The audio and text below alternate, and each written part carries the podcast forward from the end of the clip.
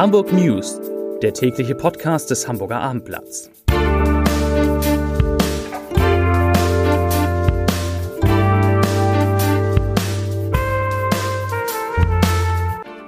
Herzlich willkommen. Mein Name ist Lars Heider und heute geht es in diesem Podcast um Corona-Infektionszahlen, die auf einmal wieder so hoch sind wie Ende Januar. Weitere Themen. Der Termin für die Öffnung der Schulen steht fest.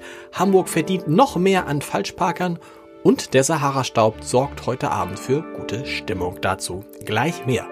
Zunächst aber wie immer die Top 3, die drei meistgelesenen Themen und Texte auf abendblatt.de. Auf Platz 3, Maskenpflicht beim Joggen an der Alster. Funktioniert das? Auf Platz 2, Sahara-Staub sorgt für besonderes Phänomen in Hamburg. Und auf Platz 1, Lockdown-Datum für Schulöffnung steht fest. Das waren die Top 3 auf abendblatt.de. Diese Zahl ist eine unangenehme Überraschung. Die Gesundheitsbehörde hat heute 343 neue Corona-Infektionen in Hamburg gemeldet. Das ist der höchste Wert seit dem 27. Januar. Damals waren es 411 Fälle. Zum Vergleich, am vergangenen Donnerstag wurden nur 159 Neuinfektionen registriert. Somit steigt der Inzidenzwert, der ja eigentlich in Richtung 50 gehen sollte, jetzt weiter auf schon 79,7 Neuinfektionen pro 100.000 Einwohner. Gestern waren es noch 71,4. Umgekehrt ist die Zahl der Corona-Patienten in Hamburgs Kliniken zum ersten Mal seit Monaten wieder unter die Marke von 300 gefallen. In den Krankenhäusern müssen jetzt 290 Menschen mit Covid-19 behandelt werden. Die Schulen in Hamburg sollen nach den Frühjahrsferien am 15. März tatsächlich wieder öffnen, trotz der eben genannten Zahlen. Über Einzelheiten des Öffnungsplans, auch über eine damit verbundene Teststrategie, will Schulsenator Thies Rabe am morgigen Freitag informieren. Ein Wiederanfahren des Schulbetriebs nach den Ferien war erwartet worden, das Datum aber bisher nicht konkret bestätigt. In Hamburg ist derzeit die Präsenzpflicht für Schülerinnen und Schüler aufgehoben. Der, Senat hatte, der Senat hatte stets betont, dass Kitas und Schulen bei Corona-Lockerungen Priorität haben sollten. Die Impfstoffbeschaffung läuft schleppend, die Impfung klappt nicht, aber eines zumindest funktioniert in Hamburg auch in Corona-Zeiten einwandfrei, das Abzetteln von Falschparkern. So wurden der Bußgeldstelle im vergangenen Jahr 1,21 Millionen Verstöße im sogenannten ruhenden Verkehr angezeigt. 2019 waren es etwa 6% weniger. Das hat die Innen- und Verkehrsbehörde heute auf Anfrage des Hamburger Abendblatts mitgeteilt. Die sogenannten Knöllchen spülten rund 24 Millionen Euro in die Stadtkasse.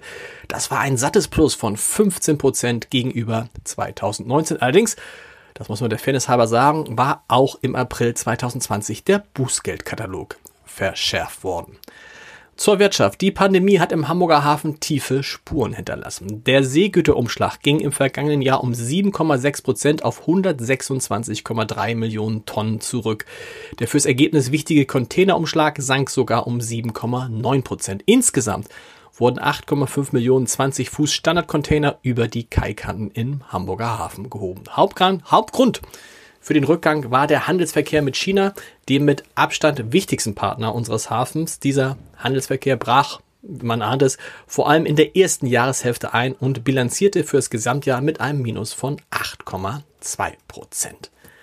Im Hamburger Hauptbahnhof haben Beamte am heutigen Mittag einen extrem betrunkenen Mann in Gewahrsam genommen. Der 33-Jährige lag am Boden und war, wie es so schön heißt oder nicht so schön heißt, nicht mehr verkehrsfähig. Und was ergab der Alkoholtest, der Atemalkoholtest? Er ergab rekordverdächtige 3,95 Promille.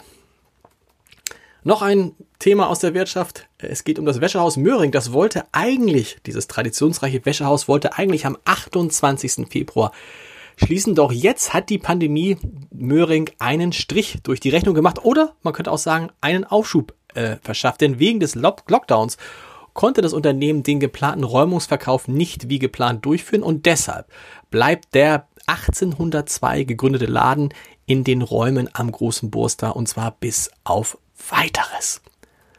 Zum Podcast-Tipp des Tages. Heute startet unser neuer Podcast Was wird aus Hamburg, in dem sich mein lieber Kollege Matthias Icken mit der Entwicklung unserer schönen Stadt beschäftigt. Im ersten Teil ist die Stadtentwicklungssenatorin Dorothee Stapelfeld zu Gast und äh, mischt sich in die Debatte um das Einfamilienhaus ein, das nach rot-grüner, nach grün-roter Beschlusslage im Bezirk Nord zum Auslaufmodell erklärt worden ist. Frau Stapelfeld mahnt zur Besonnenheit und verweist darauf, dass noch heute Jahr für Jahr rund 1000 bis 1400 Ein- und zwei Familienhäuser in Hamburg gebaut werden. Sie sagt, ich zitiere, es gibt viele unterschiedliche Wohnwünsche und die muss man respektieren. Deshalb möchte ich nicht kritisieren, dass die Hansestadt viele Einfamilienhäuser gebaut hat. Zitat Ende. Den kompletten Podcast hören Sie unter www.abendblatt.de slash podcast. Und jetzt kann ich nur raten, noch schnell aus dem Fenster zu schauen, denn der Sahara-Staub sorgt derzeit für ein besonderes Abendrot. Die Partikel in der Luft wirken wie kleine Linsen, in denen das Licht gebrochen wird, erklärt der Wetterexperte Dominik Jung von wetter.net. Dadurch wirken die Farben intensiver rötlich-orange und deshalb werden die Sonnenuntergänge in den kommenden Tagen besonders schön. Gucken Sie mal raus hören Sie jetzt vielleicht noch den Gute Nacht Podcast mit Luisa Neubauer vom gestrigen Abend und wir hören uns dann morgen wieder mit allem, was Eltern, Lehrer und Schüler wissen müssen, denn morgen wird bekannt gegeben, wie das genau mit der Schulöffnung funktionieren soll, wenn in Hamburg die Infektionszahlen steigen. Bis dahin, tschüss.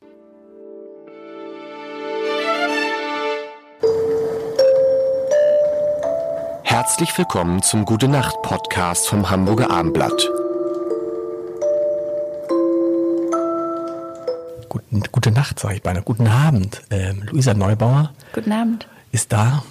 Ähm, und wir sprechen über. über ah, es, ist, es ist echt interessant. Ähm, ich kann auch meine ganzen. Nee, später. Es ist interessant äh, und ich würde gern da anknüpfen, wo wir gestern waren, weil du hast gesagt, du siehst, ihr seht, wir sehen die Politiker kommen und gehen. Und in diesem Jahr sehen wir tatsächlich eine Politikerin gehen. So viel ist sicher. Angela Merkel wird nicht. Oder gibt es irgendwer hat neulich gesagt, ich glaube, sie tritt nochmal an. Das ist Quatsch. Aber jetzt, pass auf. Nehmen wir mal an, wer könnte zur Wahl stehen? Söder, Laschet, Baerbock, Habeck, Scholz. Ist irgendwer dabei, wo du sagst, hey, das, wir, für das, wofür wir kämpfen, gut? Der oder die, wer für das, wofür wir kämpfen, gut? Ja, also wir werden das sich alle erinnern, Anfang Februar prominentes Zeitinterview mit Herrn Söder, in dem er erklärt, dass er jetzt das 1,5 Grad Ziel verfolgen möchte. Da haben wir eigentlich alles zusammengepackt und gesagt, danke. das war's. Danke, ciao. Und wenn man dann so, da habe ich auch, hab ich, hab ich auch so gelesen und dann sieht man so, so das Gefühl so, äh, irgendwo habe ich gelesen, äh, Luisa äh, Neubauer ist für Markus Söder als Kanzler. Da habe ich gedacht, okay, das Thema ist erledigt. Wir sind jetzt weg vom Fenster. Ich gehe wieder, jetzt kann ich meine Morningshow hosten. Ähm, der macht das ja für uns. Nein, Spaß. Ähm, Disclaimer, Leute, das war gut. Ähm, Krass übrigens, erst nach, nach anderthalb Wochen Disclaimer. Ich hatte mit, dis, mit dem Disclaimer viel früher gerechnet. Du, ich ähm, bin immer für Überraschungen da.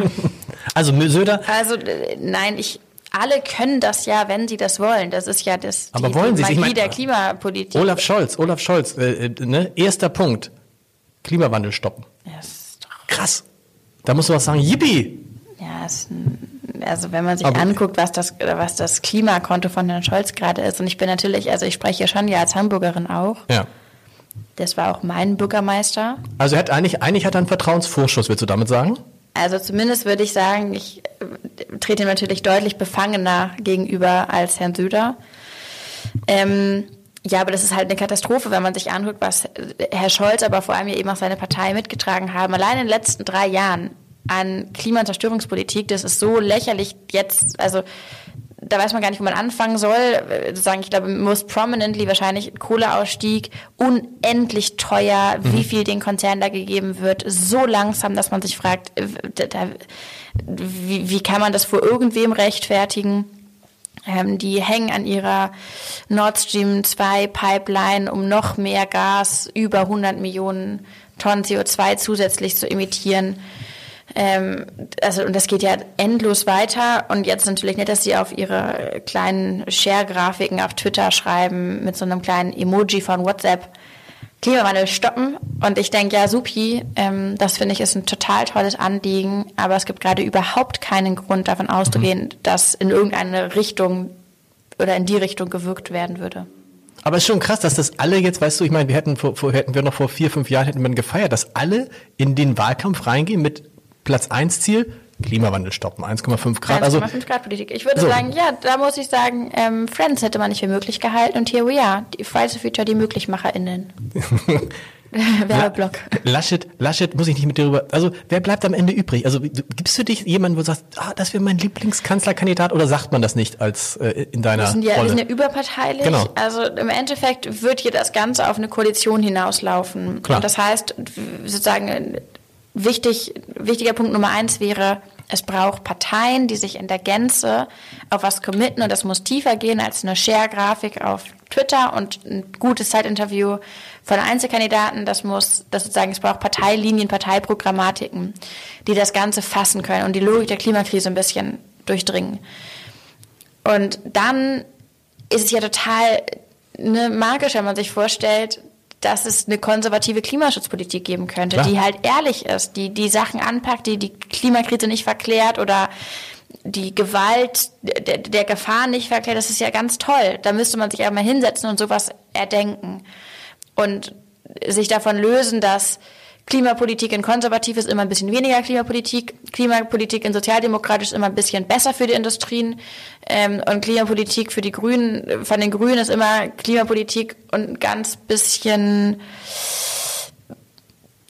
weiß ich auch nicht, mehr Öko oder mhm. sowas. Sondern die Idee wäre ja, dass tatsächlich man nuancierte Parteiprogramme entwickelt, die alle in, in der, alle das Fassungsvermögen haben, 1,5 Grad Politik zu fahren. Und zwar richtig. Und dann, das wäre klasse, dann können wir die Menschen auf die Wahl loslassen und sagen, jetzt wählt, ob ihr das eher gerechter oder liberaler oder sozialdemokratischer haben wollt. Supi, da am Ende haben wir das beste Mix, was Mehrheiten tragen kann, was Menschen in sich vereinen kann. Bisher sind wir da aber noch nicht. Wenn man wie du, Fridays for Future Aktivistin, Klimaaktivistin, Grünen Mitglied ist, ist dann automatisch klar, dass man die Grünen wählt bei der Bundestagswahl? Nee, wir sind ja überparteilich als Aber jetzt, Bewegung und ja. ich auch. Oh, natürlich okay, das kann, ist alles Nein. drin. Ist alles ja. drin. Ja. Gute Nacht. Gute Nacht. Weitere Podcasts vom Hamburger Abendblatt finden Sie auf abendblatt.de slash podcast.